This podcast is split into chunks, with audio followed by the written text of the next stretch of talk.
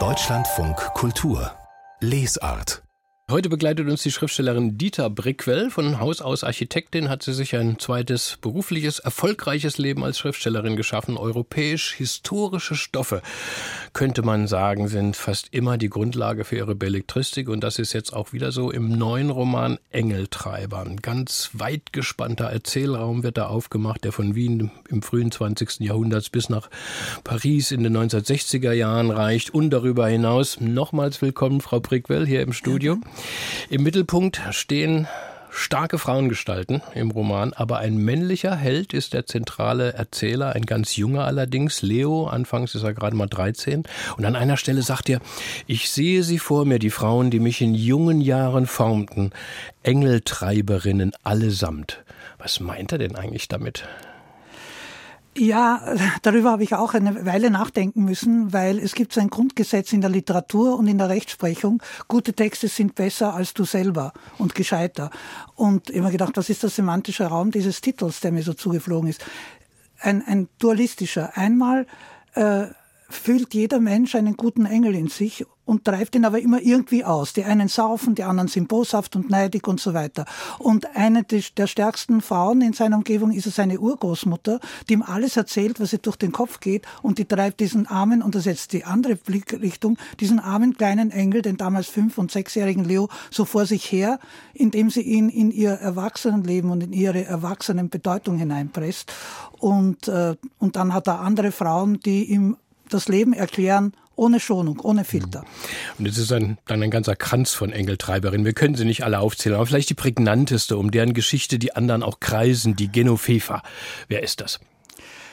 Die Wahrheit ist, dass es meine Mutter ist, äh, die äh, ja, Heimarbeiterin war über eine längere Zeit. Zuerst war sie Kaffeehausköchin und dort hatte sie ihre fast Analphabetin ihre Bildung erfahren, weil die äh, dieses Wiener Kaffeehaus, wie sie stolz sagte, mit sieben ausländischen Zeitungen und äh, gescheiten Kellnern, die haben ja immer die Zeit und die Philosophie und die Gedanken der Welt zugetragen, vom Herrn Hofrat zu ihr, weil sie stand dahinter der Pudel und hat den Kaffee gekocht. Und die, dann war sie Perlenfädlerin und saß da vor ihrer äh, schwarzen Decke, fädelte die Perlen und meine Studienkollegen oder davor meine Freunde und Bekannten saßen bei ihr und haben ihr alle Liebesfragen vorgelegt. Und sie hat ihr Leben erzählt. Und das war alles sehr abbildungswertes Material. Hm. Dieser junge Leo, der kam mir vor wie so ein bisschen eine Mischung aus Oliver Twist und Huckleberry Finn. So ein erstmal so ein herumgeschubstes Kind, äh, das Mutterseelen allein ins Paris der 60er Jahre katapultiert wird, aber sich dann Huckleberry-mäßig wacker durchschlägt. Wie sind Sie denn auf diesen Helden gekommen? Was hatten Sie mit ihm vor? Zuerst war es eine konstruktive Aufgabe. Ich schreibe ja Romane, wie ich meine Architekturen auch gemacht habe. Ich wollte die Geschichten von Berliner und Wiener Familien verbinden, weil ich dieses einmalige Material hatte. Äh, Zugang zu Geschichten, die sonst keiner kennt. Und dann habe ich dieses in einer äh, Kaffeehausfamilie, wo lauter uneheliche Kinder vorkommen. Der habe ich dann noch ein uneheliches Kind untergeschoben, äh, der dann im letzten Moment ehelich gemacht wird, aber das ist eine andere Geschichte. Und das ist die einzig erfundene Figur in dem Roman. Und dieser Leo ist vielleicht, sagte mal eine Lektorin von mir, der Lausbub, der ich immer gerne war. der Lausbub, ja. Und den schicken Sie dann ähm, in eine Pariser Künstlerwelt. Und äh, neben den fiktiven Schicksalen ist das ein ganz wesentliches Motiv im Roman reale Figuren. Also Maler wie Ernst Fuchs oder Raimund Ferrer äh, treten auf. Später kommen noch die berüchtigten Wiener Aktionskünstler dazu, Hermann Nitsch und Otto Mühl. In Paris taucht auch ein gewisser Salvador Dali auf. Ihr Leo immer mitten Mang. Ähm, herrliche Szenen. Wie viel Freiheit haben Sie sich da genommen, so mit den Tatsachen?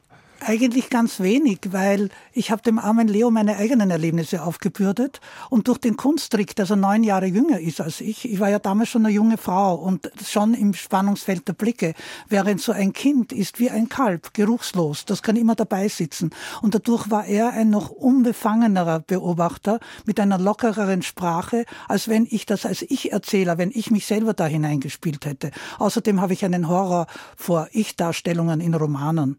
Mhm. Ich meine, später treten auch noch berühmte Literaten auf. Sie flechten auch reale Personen ein, die man nicht mehr unbedingt kennt. Zum Beispiel einen in den 1930er Jahren sehr prominenten Fußballspieler, Matthias Sindelar, äh, der ein entschiedener Nazi-Gegner war. Äh, äh, äh, wie sind Sie auf den gekommen? Naja, ich habe eine Uhr. Und diese Uhr hat der Sindelar seiner äh, äh, Liebsten geschenkt und das war eine Freundin meiner Mutter und die hat es ihm geschenkt und so kam ich an die wahre Geschichte. Ich will vielleicht einen Satz sagen, äh, weil gerade Messi ausgezeichnet wurde. Sindela war äh, damals so berühmt wie Messi und er ist der Erfinder des Dribblings. Ich habe den Namen die Tage gelesen, der war nämlich auch sozusagen auf einer Liste für die, die irgendwie die ewigen besten Liste äh, des Fußballs. Da habe ich den Namen gelesen und dachte ich, Mensch, das habe ich doch gerade bei der Dieter Prickwell äh, äh, gelesen. Ein ganz starkes Zentrum im Roman sind ja die Kriegsgeschichten, die die Frauen erleben und erleiden müssen, Bombardierungen, die Flucht aus Wien und das ist auch so also so detailreich realistisch äh, äh, äh, beschrieben. Es äh, erscheint kaum erfunden. Hat man Ihnen das auch erzählt?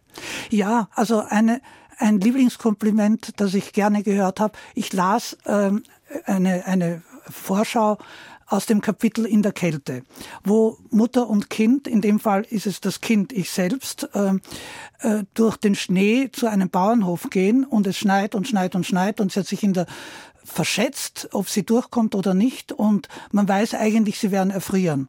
Und durch ein echtes Wunder werden sie dann gerettet. Und äh, eine Freundin sagte nach der Lesung, ich habe so gebankt um die zwei und ich wusste doch, du sitzt da Sehen vorne. Sie mir, ist mir ganz genauso gegangen. Als ich das gelesen habe, habe ich gedacht, oh ne, jetzt werden die doch nicht erfrieren oder, oder das Kind oder so. Wie kann denn das nur gut ausgehen? Aber gut, wir dürfen es ja nicht verraten. An einer Stelle sagt die Genoveva mal, Kriegskinder, das ist was eigenes.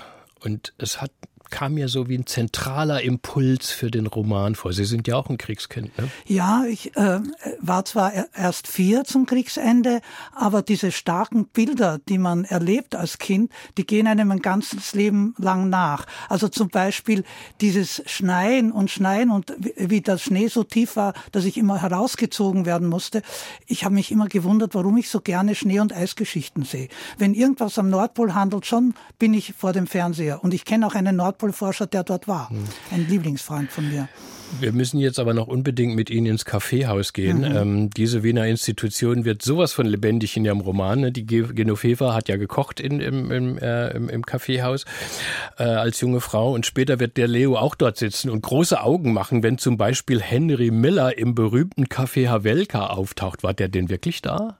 Ja, und äh, ich selber ich bin da gesessen ähm, und habe da meinen Kaffee getrunken und auf einmal kam so ein Amerikaner und das war der einzige Tisch, wo noch Platz war und ich meinte, ah, jetzt kommt wieder so ein amerikanischer Tourist, der mich ausfragt über Wien, was er auch tat. Aber er war irgendwie so nett und friedlich und ich bin auch ein friedlicher Mensch. Habe ich mir gedacht, na ja, dann erkläre ich den Ami halt die Welt. Und, und wir haben uns immer köstlicher unterhalten. Er wollte wissen, wie die Wiener Männer sind. Mhm. Und ich, erst 18, habe ihm freiwillig erklärt, wie die Wiener Männer in der Liebe sind. Und irgendwann musste ich raus aufs Klo. Und ein berühmter, äh, damals berühmter Redakteur, der, äh, der mich sonst immer nicht wahrgenommen hat, sagte plötzlich, was sagt er? Was sagt er? Kinderl, was sagt er? Und ich so, hä? Weißt du nicht, mit wem du redest? Das war halt Und wie ich zurück war, hat der gute Henry gesagt, oh, they told you. Meine, meine, meine Güte. Und, und gab es tatsächlich einen großen Kaffeehaus-Clash äh, äh, klar zwischen Elias Canetti und Haimito von Doderer? Ja, beide waren, also Canetti lebte ja schon in London, aber wenn er in Wien war, war er immer da und der Doderer auch.